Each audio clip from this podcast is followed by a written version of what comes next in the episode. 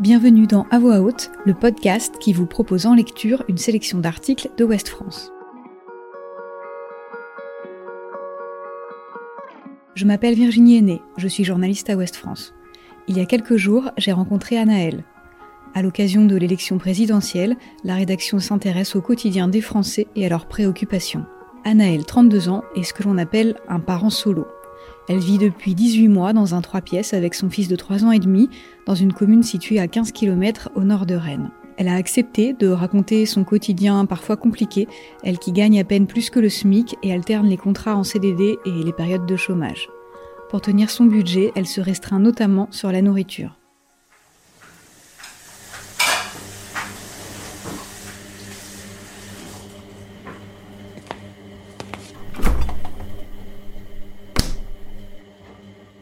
Frigo est vide euh, une semaine sur deux.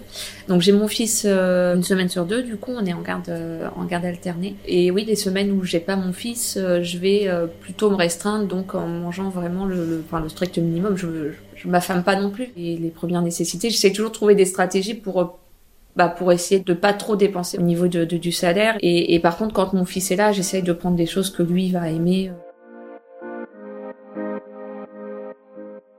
En France, une famille monoparentale sur 5 vit sous le seuil de pauvreté. Et dans 8 cas sur 10, il s'agit d'une femme avec des enfants. Il a fallu faire des choix avec forcément une priorité, donc le bien-être de mon, de fils.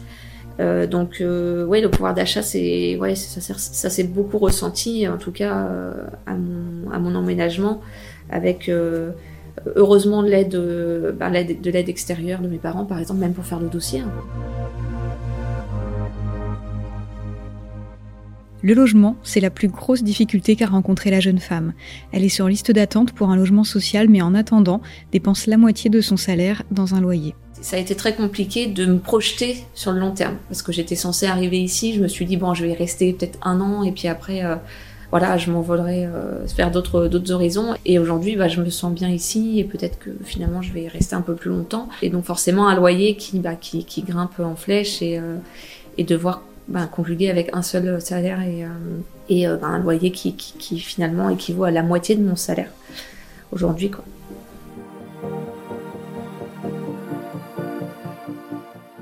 Se séparer, c'est aussi se diviser les biens et encore dépenser.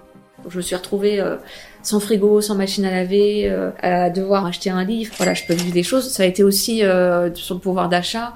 Euh, on n'avait qu'une voiture et aujourd'hui j'ai dû m'en racheter une aussi. Donc c'était aussi pouvoir euh, refaire un prêt auprès de la banque et comment euh, me battre pour avoir quelque chose en tout cas d'assez d'assez confortable et de pouvoir me dire bah, j'ai quand même une voiture même si je l'utilise pas tout le temps, même si c'est occasionnel, cette voiture elle est quand même hyper importante.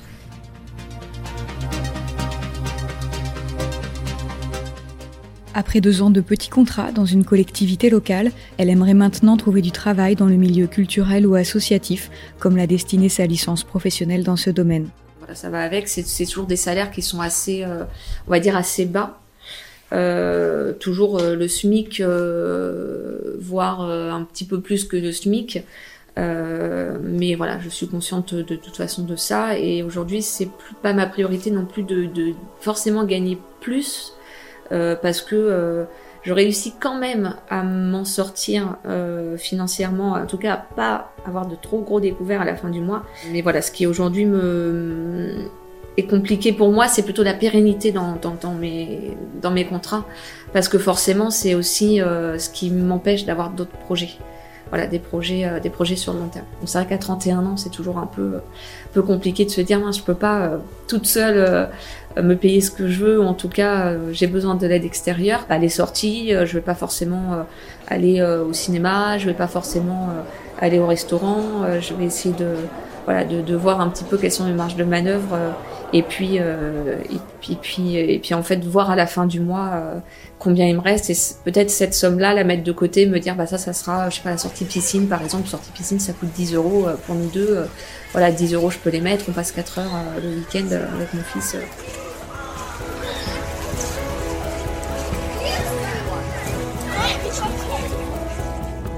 À quelques mois de la présidentielle, Anaël aimerait que les candidats parlent d'éducation et de culture plutôt que de sécurité, notamment pour les familles peu aisées. Alors je sais pas encore pour qui je vais voter, en tout cas je sais pour qui je ne vais pas voter. euh, alors oublier des politiques, je dis je, je suis pas, je suis, pas sûre. Euh, moi, enfin, comme je disais, j'ai été vraiment euh, bien, bien aidée par, bah, par, par, une conseillère à la CAF, par, euh, par des gens autour, enfin par des gens autour de moi qui, connaissent leur métier et qui savent, même juridiquement, hein, on est, on est vraiment bien aidé. En fait, je me sens un peu oubliée dans une aide plutôt psychologique au quotidien parfois avec, avec mon fils.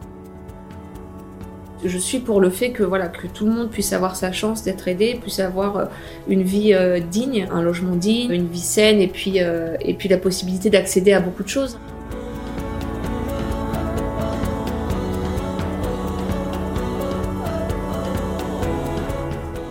Retrouvez cet épisode ainsi que nos autres productions sur le mur des podcasts et aussi sur notre application Ouest France. N'hésitez pas à nous mettre 5 étoiles si vous avez aimé ce programme.